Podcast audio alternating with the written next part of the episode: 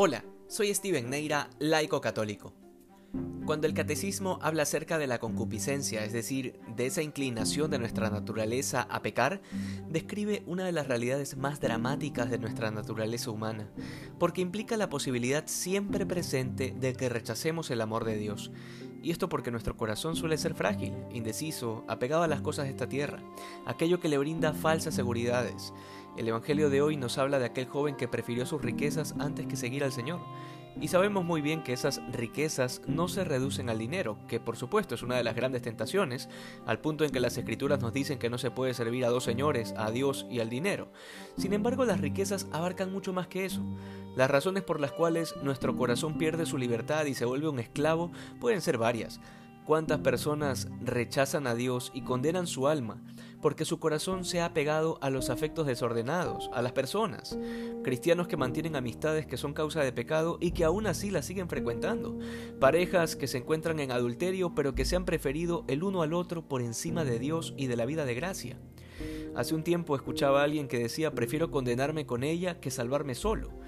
Y seguramente sonará romántico para alguna persona, pero esto no es otra cosa que una resolución sumamente torpe. Y nada tiene que ver con el amor verdadero.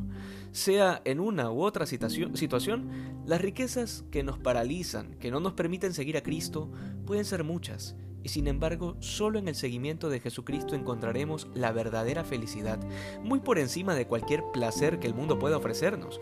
Y esto es sobre todo una experiencia personal de todos los que nos hemos encontrado con Jesús en nuestra vida, porque vivimos esa capacidad de disfrutar de las cosas de este mundo sin entregarles el corazón, mientras hay tantas personas que al no conocer a Dios solo viven para este mundo y así solo tienen dinero o solo tienen familia o solo diversión o solo éxito o por último tienen todo junto pero sin Dios que vendría a ser como no tener nada, porque la familia, el dinero, el éxito y la diversión no son para siempre, y en muchos casos duran muy poco, lo cual los vuelve esclavos de los momentos, fuera de los cuales experimentan el vacío de la vida.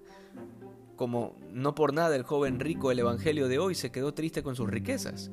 Hoy celebramos también la memoria de María, Madre de la Iglesia, una maternidad llena de alegrías y dolores, que es básicamente la santidad y el pecado que subsisten en la iglesia de Cristo. Sin embargo, en María podemos ver claramente cómo la respuesta decidida al llamado del Señor es causa inmediata de una profunda felicidad. Por esa razón, el Magnificat que entona la Virgen comienza diciendo, proclama mi alma la grandeza del Señor y se alegra mi espíritu en Dios mi Salvador.